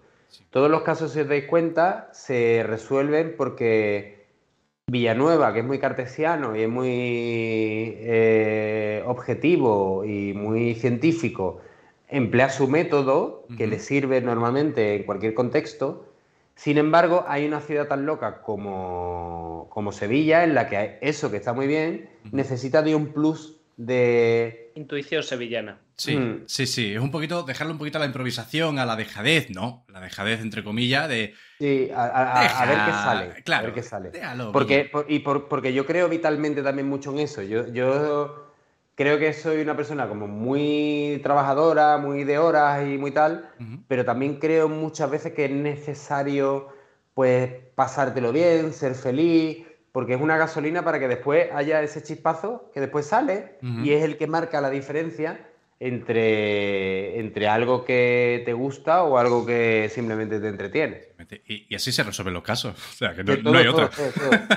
Pasamos a Villanueva. pesado yo. Tengo, he cogido eh, de Villanueva, me ha sido un poquito más fácil, ¿no? Porque al fin y al cabo la cartera de actores eh, que estén más relacionados con lo que es de, de Perros para arriba es un poquito más amplia. Entonces, eh, indiscutiblemente he tenido que tirar también pensando en los hombres de Paco, porque al fin y al cabo el símil está ahí, algo intrínseco. Eh, he mesado en Villanueva en Hugo Silva. Sí, hombre, es un, tío que también es verdad que desde la primera novela es su personaje, para mí por lo menos, es un físicamente está un poquito en una nebulosa y luego en la segunda, cuando empiezas a caracterizarlo en ese gimnasio, en esa que el tío se pone más guapetón, el tema de la comisaria y tal, etcétera, etcétera, eh, eh, el tío ya lo empiezas a, visualizar de otra manera. Entonces. Rejuvenece 10 años. Claro, rejuvenece 10 mm. años, de hecho. De hecho, dice que se te la trepita, que si el tío en el gimnasio. Eh, de hecho, empieza corriendo en una cinta. Pensé en Hugo Silva, pero también pensé, ojo ahí, y me he venido súper arriba también, porque yo lo que he, ido a un tío guapo y a un tío. He pensado en Antonio Banderas. Y ojo ahí, y ojo ahí también, he pensado que yo creo que es el papel que para mí encajaría perfectamente, que está entre dos aguas, entre Hugo y Antonio, que sería Javier Bardem. Ole, míralo. Vale. que eh, has tirado tú con pólvora de rey, ¿eh? He tirado por lo alto. Yo creo que me he dejado el presupuesto de la película aquí. El, resto ya eh, son, gente que hemos cogido de la calle. No, claro. todo, lo demás lo tiene que hacer Pacotón. Comisaria, de todo el mundo. Entonces, de estos tres, Hugo Silva, Antonio Bandera, Javier Bardem, ¿con quién te quedarías? Yo, tiraría por Hugo Silva, porque por edad me encaja más, por, química con Paco también. Eh, al final no deja de ser un estereotipo. Antes hablamos de, estructuras reconocibles. Jiménez Villanueva es un estereotipo también narrativo que es eh, Quijote y Sancho. O sea, por eso digo que al final hay muchas cosas que se reconocen y, están ahí. Eh, hay, hay, mil historias. Es muy interesante también una cosa que has dicho de, cómo es la, fuerza de las historias, que yo, en parte deliberadamente, en parte por pereza, hay poca continuidad personal de los, de, los protagonistas. bueno, sí, la hay. A ver, por lo menos para mí. Yo, yo me creo en mi imaginario también, es verdad que cada, cada lector yo creo que se crea su propio imaginario de cada personaje y, y lo, y según va avanzando la historia también su personalidad hace su físico, por lo menos para mí. Entonces, Mira, por yo ejemplo, me imagino... Jiménez empieza casado con una mujer Ujú, y la mujer desaparece. Para mí el reto, como, como decía antes, de máxima ya retruécano de complejidad, de venga, vamos a, a ser rancio y ser moderno, era que Jiménez, que es la quintesencia de la sevillanía, de la ranciedad, no sé qué, se enamorara de una chica trans. ¿Pero qué twist. pasa? Claro, es que es como bimba. El guionista de Juego de Tronos eh, se cayó de la silla leyendo. Sí, hizo así y soltó el lápiz. Dijo, Total, "A ver, si este total. Yo me jubilo ya.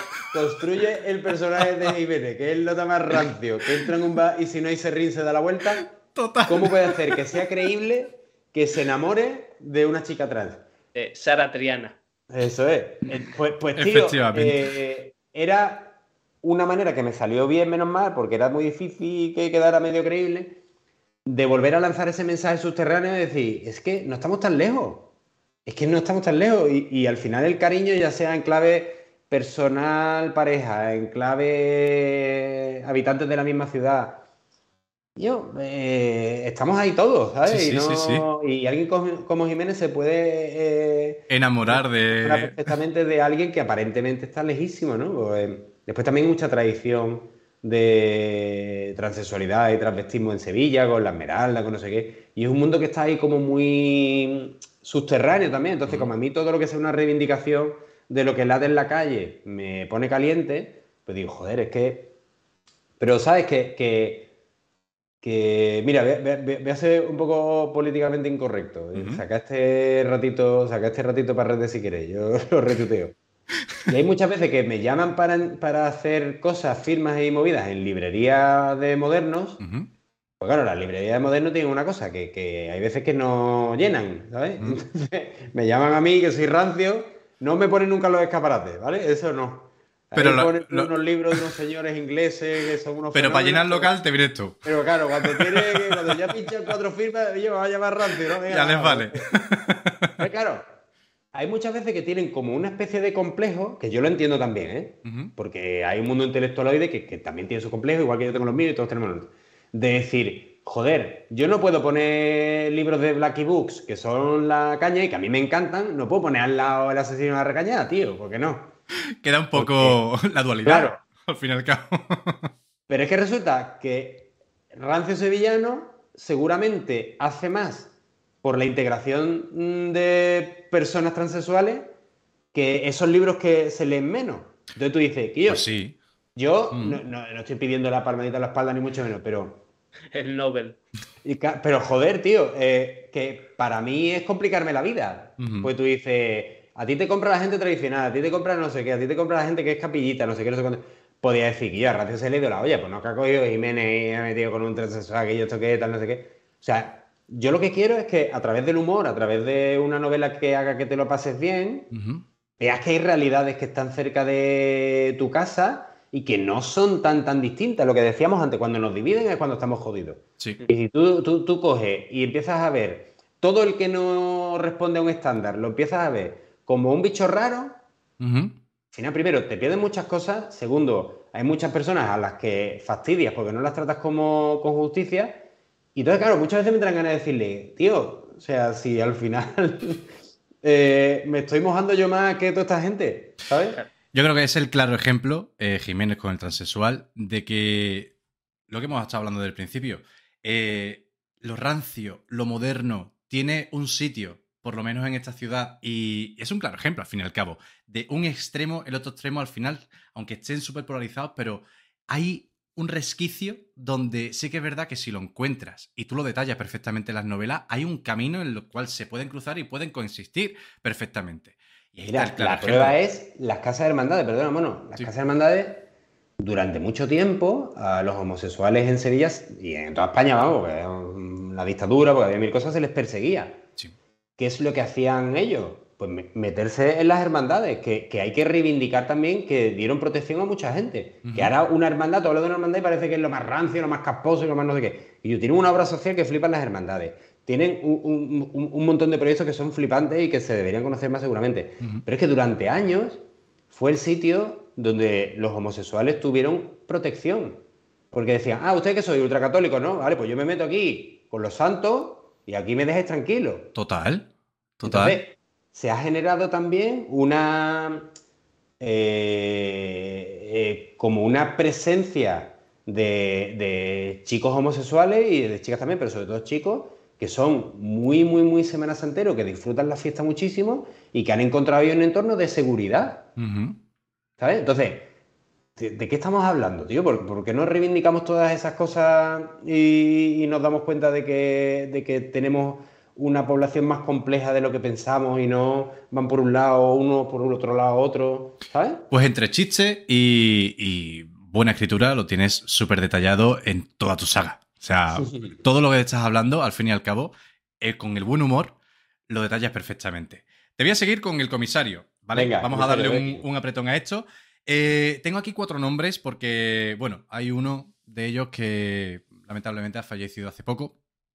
Y este no es otro que Juan Diego, el comisario de los hombres de Paco, que es joder. O sea, eh, Sí, ojalá. es- tío. uf, es- hubiera sido brutal, pero bueno, lo tenemos ahí en, en el muro del recuerdo porque, joder, hubiera encajado para mí, ¿eh? Perfectamente, Sí, sí, sí, perfectamente.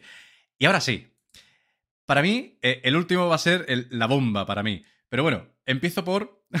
Aquí no- eh, hemos pedido otra vez financiación, nos la ha concedido. bien, bien, y, efectivamente, hemos llamado y ha accedido a José Coronado Ya. de comisario, que lo veo bastante factible. Eh, a Imanol Arias, de Cuéntame. Ojo ahí, dinero, ¿eh? que ese señor, claro, eh, el comisario tiene una, una personalidad que muy sevillana, muy de su forma, pero también él tenía unos achaques. Tenía Sí. una, una personalidad. muy vida. Mala vida. Y luego tengo a Antonio Pérez eh, de Chent. El que se, bueno, el que salió en todas la- las películas, bueno, en la de en la de los compadres, joder, la Mm, primera, ¿sabes qué? Claro. Y para mí ese tío hubiera sido magnífico, No hay, magnífico. no hay nadie un que se sevillano. enfade mejor que Antonio de en el Dios. cine español. Hostia, O es sea, buenísimo, voz- Brutal, brutal, brutal, un- brutal. un torrente a mí, mira, yo me quedo con De Chen ahí. Sí, sí, ¿no? De, de todo, yo De Chen es que me, me hace mucha gracia y. Y, Muy bueno, es muy bueno. y, y es que tiene tanta verdad él, ¿sabes? Sí, sí, es sí. el típico. Y es muy buen actor, ¿eh? Porque después cuando hace cosas en otro registro también eh, tiene mucha verdad. El, el tío es. eh, mola mucho, pero ya te digo, es que no hay nadie, yo creo que se enfade con más gracia que él. Y alguien que te haga gracia enfadándose es muy divertido, porque no, no, claro, son dos emociones que están, son contrarias, porque lo que decía yo antes con los madrileños. De, joder, coño, estoy molesto, joder, y otro despollado. Total. A mí me pasa con mi mujer y es un problema, que ella cuando está enfadada a mí me entra la risa. Y, Y no lo entiende. Y, y, y además se ríe. Más te ríe, más te ríe. no, me pongo así y empieza, no te vayas a reír otra vez, no te vayas a reír otra vez. Y entonces, Que no te ah, ilustro más, ¿eh? No, claro. Pero, tío, la movida es que creo que es genético, porque a mi hijo Silvio le pasa. Y entonces cuando le riño empieza. Debéis tener los dos la lengua de mordisco. Que, claro, entonces.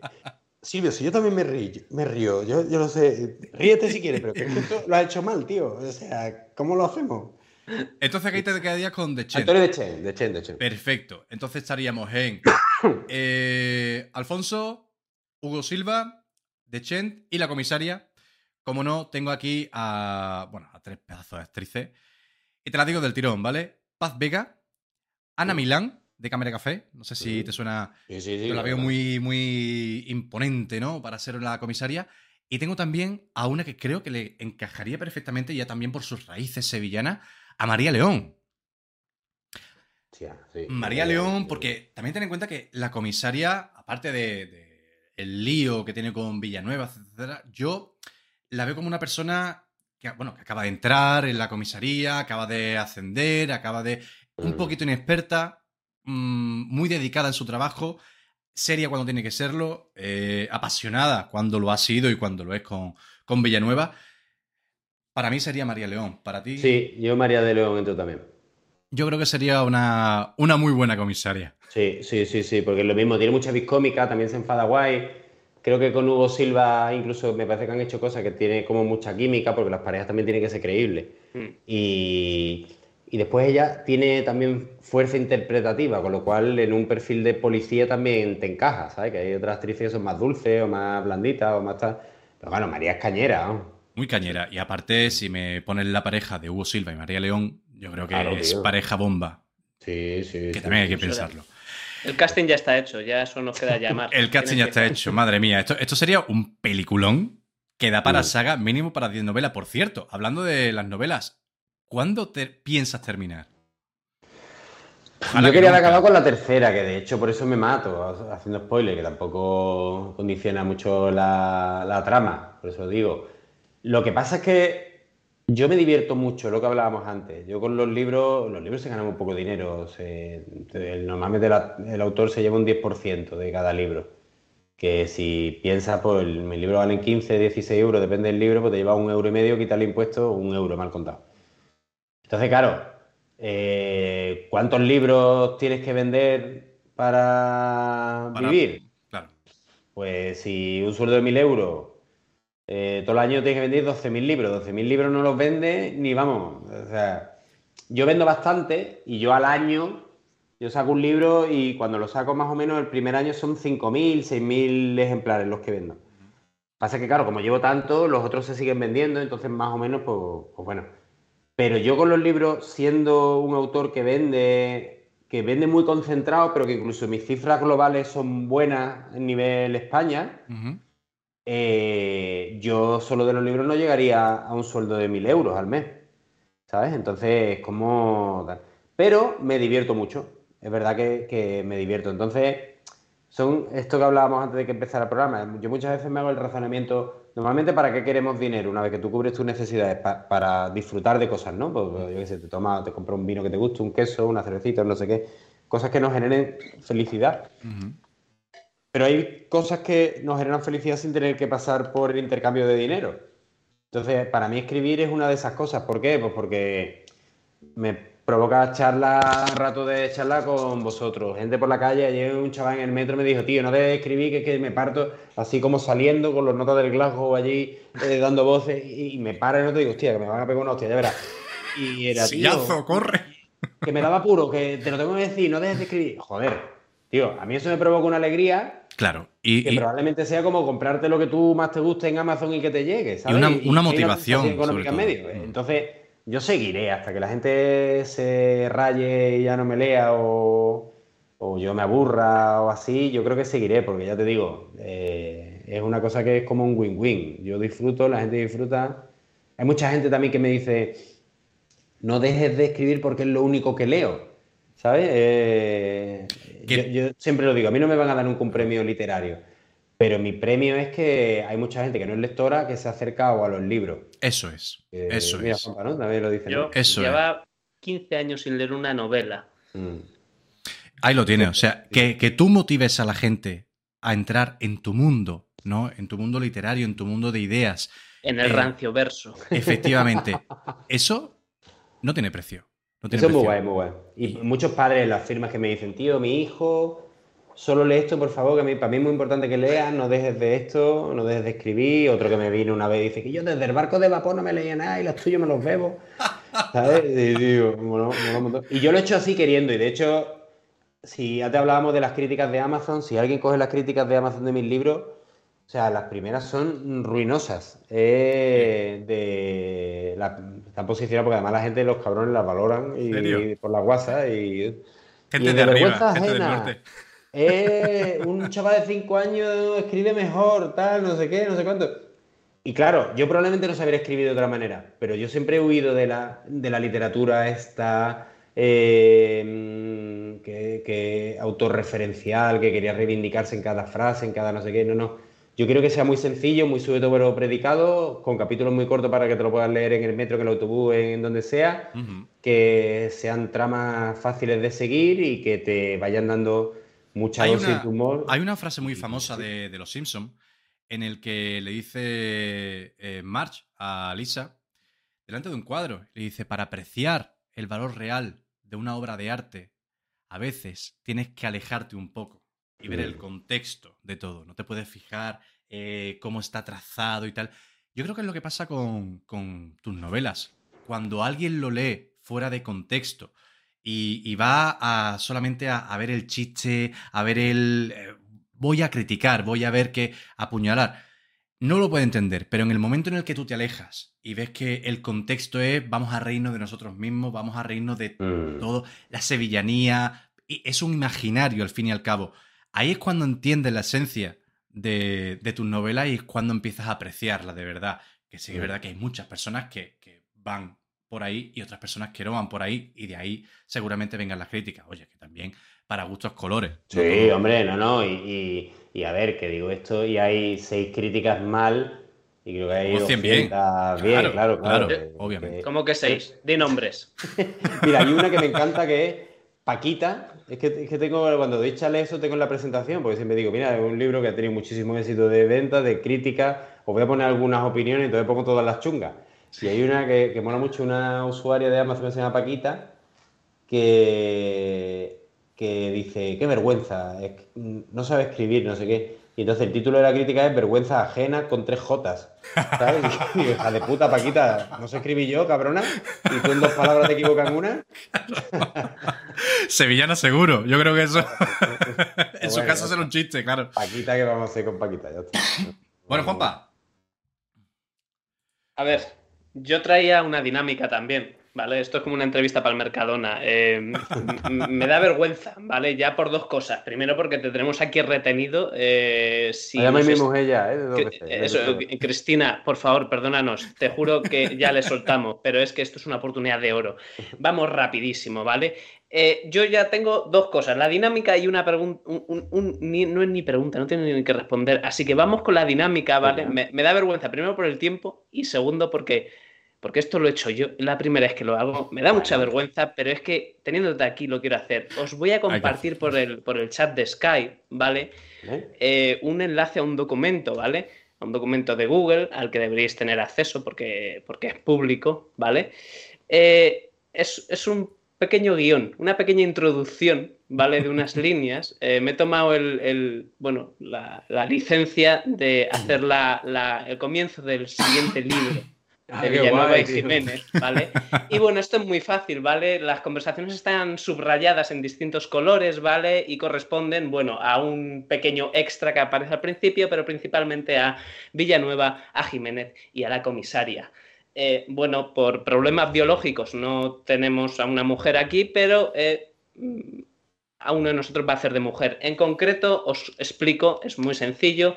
Em, Julio va a leer las líneas rojas que corresponden a Jiménez.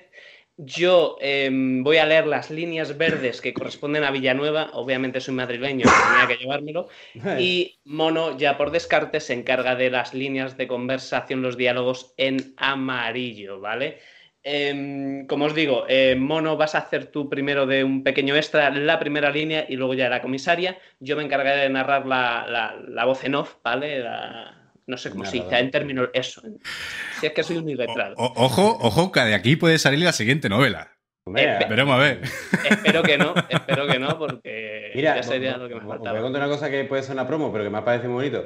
Ahora que hay como un montón de aplicaciones de estas de saludos personalizados y no sé qué, Sí. hay una que me ha contactado y hoy he hecho el primero, que lo que hacen es que te dan datos y si tú le quieres regalar a alguien un relato personalizado de Jiménez Villanueva, te lo... me llega y lo hago en vídeo. Y mira, narras. Mira, pues fíjate. Pues mira, yo te, te lo voy pasando a ti, Juanpa. Sí, no, no, al contrario, te iba a decir que yo ya te he dado uno hecho. y Te lo vendo barato. Bueno, si os parece, vamos, empiezo con, con la narración, ¿vale? Así que 3, 2, 1, rodando. Siete y media de la mañana. El AVE Origen Madrid llega a la estación de Santa Justa. De él salen hombres de negocio, una jauría de guiris japoneses untados en crema solar y Villanueva. El inspector sale de la estación, sofocado del sol que se asoma ya entre los edificios y busca a Jiménez con la mirada, lo que le resulta fácil, ya que se encuentra en el parking discutiendo a gritos con una parca de coches. Vamos a ver, que no te voy a dar ni un euro. Y yo, que te he encontrado sitio, dame la voluntad, ¿no? Sí, tío, pero si esto está más vacío que el museo el día del alumbrado. Además, te he preguntado si acepta tarjeta. Villanueva, ya cerca, sigue atónito viendo la discusión. Jiménez se percata de su presencia. Jefe, ¿qué tal el viaje? ¿Mucho tráfico? Muy gracioso, Jiménez. Me alegro de verle. El inspector le da un par de euros a la parca de coches y se monta con Jiménez en el coche. No debería haberle dado nada, jefe. Son como los chuchos callejeros. Ahora ya le va a intentar sacar algo cada vez que le vea. ¿Qué sabemos de la víctima? Mejor que lo vea en persona. Es difícil de explicar. Ambos llegan al instituto forense. En una sala les espera la comisaria junto con un cadáver en una camilla de metal. Villanueva, gracias por venir tan rápido. Me alegro de verte. Por favor, no nos tuteemos. Recuerde que somos estrictamente compañeros de trabajo. Ojo, ¿cómo está el patio? Jiménez, Señores, no perdamos el tiempo. Este de aquí es el cuerpo de Joaquín Sancho, jugador del Betis. Exjugador, diría, jefa. Un fenómeno, ¿eh? No sé por qué se quería retirar en China, si aquí le teníamos de santo, vamos. Eh, gracias por el apunte, Jiménez. Lo ha encontrado colgado boca abajo en el vitrito Viñavarín. La causa de la muerte, asfixia. no veo marcas en el cuello ni signos de violencia. Eso es porque no lo estrangularon. Eh, le han obstruido las fosas nasales. ¿Con qué? Con aceitunas. ¿Cómo? Sí, de hojiblanca. Y los pulmones, joder, encharcados. Pero si está más seco que un mollete tirado en Exis en agosto. No le metieron en el agua, Jiménez. La autopsia ha revelado que le ahogaron con gazpacho. Tenemos que interrogar a todos los antiguos miembros de Serva Lavari, al Poto, a la Condesa. Ya lo hemos visto, Villanueva. No hemos sacado nada en claro. Todos nos han dicho lo mismo. Sevilla solo fue el inicio. ¿Qué quiere decir eso? No lo sabía. Hasta hace 20 minutos. Eh, he recibido una llamada de la jefatura de policía de Lugo. Han encontrado un cadáver en la playa de las catedrales. Entonces dame media horita más, que me tengo que pasar al súper a por víveres. Está guay, tío. Muy bueno, ¿Tan muy mal? bueno. Qué lujo. Coño, Bueno, pues- podíamos- a- a- además, si vendemos en Galicia también, lo hacemos en varios sitios. Total. Esto- claro, claro, la idea esto ya es un complot, ¿no? Que Claro, Serva claro, simplemente sea un, un brazo más de, eh, de- una cabeza más de la hidra, ¿no? Claro, claro, claro, Pero bueno, me, ha, me ha hecho ilusión. Sí, sí, Qué me ha hecho ilusión tío. porque me, lo, me, lo, me dio la idea mono y, y según me la dio ya las, se me empezaron a bombardear las ideas. Eh, bueno, muchas gracias por la dinámica, eh, Julio. Eh, mono, obviamente a ti también por tan gran interpretación. Ya, aparte, aparte de decirte las gracias, darte las gracias otra vez, Julio, quería decirte una cosa. Antes nos has dicho que, bueno, que tú no esperas que alguien abra un libro tuyo, eh, ojee cualquier página, abra cualquier eh, página y, y tenga, bueno, y que lea la frase de su vida, que le cambie la vida. Bueno, la vida a lo mejor no, pero yo creo que esto es parte mentira lo que has dicho, ¿eh, Julio? Sí. Eh, yo aquí tengo una, ¿vale? Que voy a leer expresamente. Em, y le voy a decir mi primer mandamiento, que leí en un papel pegado en Casa Moreno, la cuna del montadito de pata de mulo. Dos puntos. La alegría nos hace invulnerables. Mm. Eso no sé si me cambia la vida, pero desde luego es poesía. Sí, el- Total. yo, bueno, vosotros llegasteis ahí, ¿no? A Casa Moreno. Aquí está, que- subrayadita. Nos llegamos por allí. sitio- Claro, es el único sitio en el que a uno le apetece pagar porque Emilio, que es una maravilla, es de esas personas que son patrimonio de la ciudad y que igual no se les da muchas veces el reconocimiento que merecen.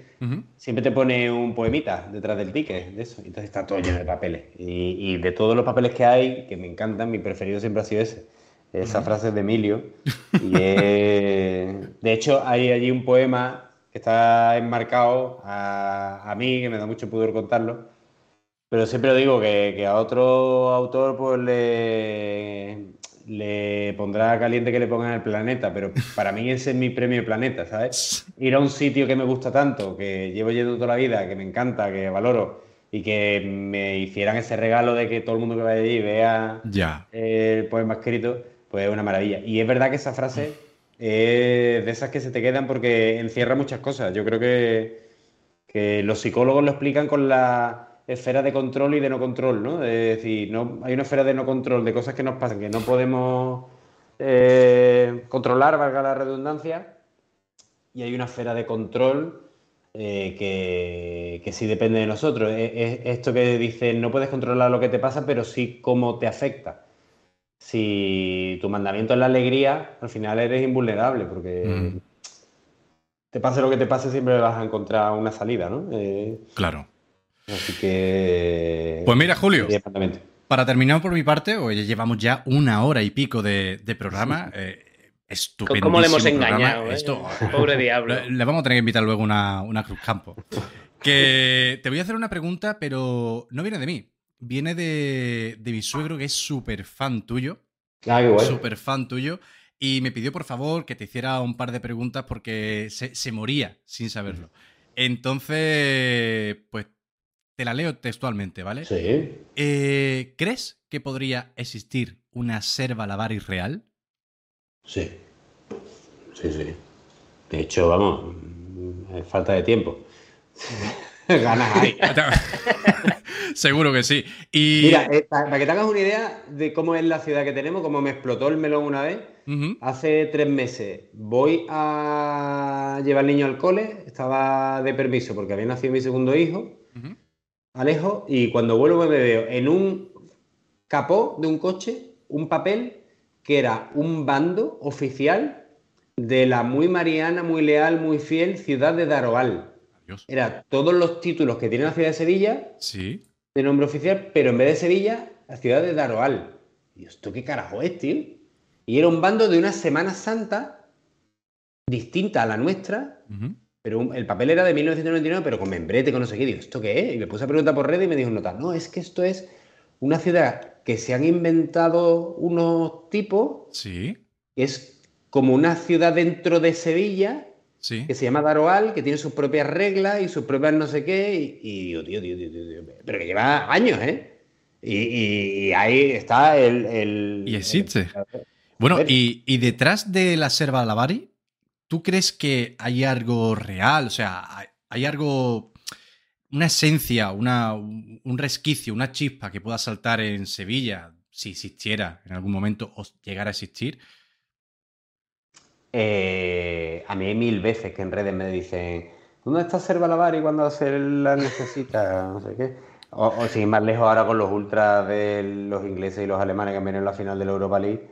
Claro, decía, Serva Lavari no hubiera permitido esto. O sea, uno nota De- meando de hecho- en la catedral. O sea, De hecho, tú compartes, has compartido una publicación en tu Instagram informando de que el Garlochi eh, está cerrado durante este evento y me ha dado por ver los comentarios y ahí te das cuenta de que Servalavari está. No le han puesto nombre, pero Servalavari está. Y- esto Algo debe y no lo tiene que ver nadie, claro, claro.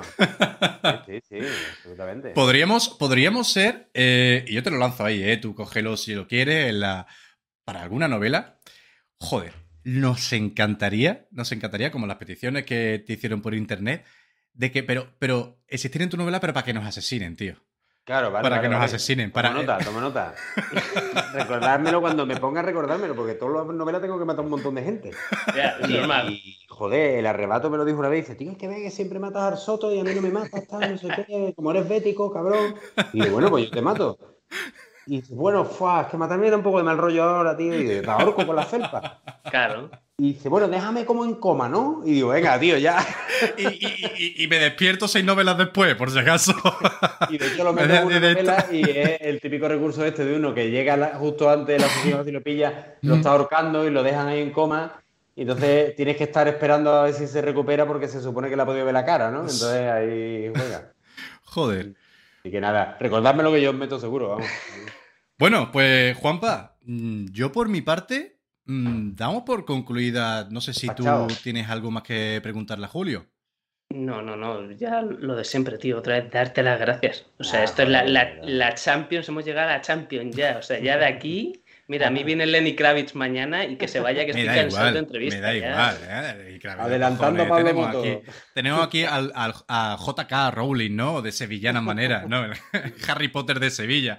Joder, ha motivado No, mucha de gente verdad, a la yo, yo lo he dicho antes también fuera, hay que, en la medida posible, porque es verdad que tengo mucho tiempo, muy poco tiempo y esto, pero cuando te llaman, yo soy periodista y sé lo que es que nadie quiera y, y- y en general hay que apoyar a la gente que hacéis cosas o que hacemos cosas. ¿Sabes? Cuando eso, tu colega organiza una cena, un cumpleaños, una fiesta, una obra de teatro, lo que sea. O sea, mi consejo es que hagáis el esfuerzo y vayáis. Eh, después un coñazo, después no sé qué, pero es que esa persona que se ocurra un texto de teatro, que se arriesga, que no sé qué, que no sé cuánto, a lo mejor primero es una mierda. Pero si tú le apoyas, tiene ganas de hacer el segundo y, todos aprendemos a hacer cosas. Yo en la señora de la regañada no lo leo porque me da vergüenza porque escribo ahora de mm, muy distinto, pero seguramente si alguien ha disfrutado el informe Rinconcillo, que es el último, es porque hubo gente que apoyó con la regañada. Entonces, a todos los que os arriesgáis a invertir vuestro tiempo libre en documentaros, en leeros mis libros, en iros de hacer rutas rancias para hacer un podcast sin cobrar o cobrando, que ojalá cobréis y ganéis mucho dinero, yo creo que, menos que echar una mano. Así que yo siempre que pueda estoy disponible. Muchísimas gracias, muchísimas gracias, eh, Julio. Que para terminar, ¿hay algo, algún proyecto en el que estés trabajando actualmente, alguna obra de teatro, algún documental que vayas a sacar que te gustaría pues, eh, decírselo al espectador de la garita que te estén conociendo ahora mismo? Pues bueno, no paro mucho, la verdad. Y ahora mismo, dentro de 10 días, estrenamos la obra del Palodú, que es la segunda adaptación teatral que hacemos. Otra vez en Sala Cero, que ya se ha vendido todas las entradas. Mira, antes estaba todo casi lleno ya. Eh, y hay un proyecto que hablé el otro día, que no se lo conté a nadie, hablé el otro día con mi editor, porque este año no quiero sacar libros, pero es el décimo aniversario de La Regañá. Y entonces me gustaría no sacar un libro, pero sacar un complemento al asesino de la regañá, al libro, que es el diario del asesino. Sería hacer como una especie de una especie de cuaderno con las confesiones del asesino. Qué bueno, antes, Antes de decidir que tenía que empezar a ejecutar a Moderna y durante. Entonces que fuera un cuadernillo y día tal. Eh, he visto unos chavales haciendo una pintada eh, eh, Cristo de Burgos. Qué bueno, tío. Eh, cada vez me cuesta menos contenerme, no sé qué. Cuando día tal cual, hay una publicidad en Ertusan de una clínica de eh, cirugía estética. Esta ciudad se va al carajo.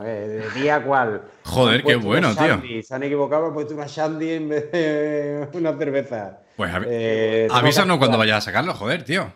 Compra segura, ¿eh? Por cierto, Julio, cuando vino Juanpa hace un par de semanas aquí a Sevilla, le estuve haciendo la, ruta rancia a través de tu novela, todos los bares que, mencionas. Eh, no podemos ir a, todos porque hay un, mogollón de bares, pero eh, se nos ocurrió en ese momento, joder, ¿por qué Julio no saca algún tipo de guía Repsol, ¿no? Pero rancia. O sea, yo creo que, que para toda la hostelería de Sevilla, que bien le hace falta también. Y joder, sería un buen detalle para todos los sevillanos que no conocen la, totalidad de los bares que existen en Sevilla, porque hay muchos que son un poquito más, están un poquito más escondidos, como por ejemplo el Garlochi, que, que sí, que es verdad que lo conocerán más la parte rancia incluso de Sevilla. Mucha gente que no lo conoce, sí, sí, ¿verdad? Claro. Eh, dice Sangre de Cristo y la gente se echa para atrás. Dice tú, ojo, cuidado, ¿eso qué es? Es un cóctel que ponen allí, pero claro, es el sitio, el contexto donde entras y, tiene su, magia. ¿No te has planteado sacar, aunque sea por internet, una guía? Una guía. Yo, hice un mapa de Google que está por ahí, que rula un montón. Porque cada vez que venía un colega de Sevilla, de fuera a Sevilla, si yo no estaba, pues era como, toma, tío. Claro. El contestador automático. Sí, sí. Pero, o sea, una guía estaría muy guay. Me da mucho miedo la documentación de ese libro, ¿sabes? Comentarios del director, comentarios del hostelero, comentarios de algún chiste que, sea, que has escuchado en ese bares de puta madre, puedo con unas cogorzas, ¿sabes? Pero es que yo creo que ese sería tu toque. Es tu esencia, al fin y al cabo. O sea, e, e, el, libro del rancio yo creo que lo compraría justamente solamente por lo. aparte de por la guía como tal, los comentarios que pondrías ahí, porque sé que te destornillas de riéndote seguro sitios en los que me puse hasta la corcha, ¿no? Claro, tío. La mejor cerveza de Sevilla, la mejor tirada. Hombre, pues está ahí entre Salvador y... Sevilla. Es que, vamos, tenemos un drama con... Esto aquí es lo mejor de Caracol, aquí el mejor cerrito, aquí la mejor saladilla, aquí no sé qué... Mira, un amigo mío vino de Madrid y me dice, tío, eh, o sea, va a haber un momento en el que me diga, aquí ponen la mejor Coca-Cola de Sevilla. Y ya está bien, tío, joder. Es verdad. Y es que es verdad que un sevillano sabe lo que tiene que pedir en cada bar. Tú vas a un sitio, sabes. Aquí tiene que pedir, qué. los mejores anoraks en Sevilla, este. En verano. y la playa. Cerquita de Córdoba. Pues bueno, Julio, eh, lo dicho, tío. Eh, muchísimas gracias de corazón por haber estado con nosotros en la garita. Espero que tú lo hayas pasado bien con nosotros. Eh, seguimos, seguimos en una nube, que lo sepa. Vamos a seguir de ahora hasta, hasta que se nos olvide esto, que será dentro de mucho tiempo. Vamos a seguir en una nube. Vamos a seguirte con todas las novelas que vayáis sacando. Y recordarle a la gente que nos está viendo y escuchando. Os recuerdo, tenemos el sorteo que mañana pasado, cuando se publique el vídeo, lo compartiremos en las redes sociales, en arroba, la garita podcast, en Instagram, donde sortearemos la novela de Julio Muñoz, El asesino de la regañá, y la camiseta de este señor. Efectivamente, eh, cuerpazo, viene sin cuerpo, ¿vale? El cuerpo ya veremos si, si, lo mandamos a través de alguna compañía.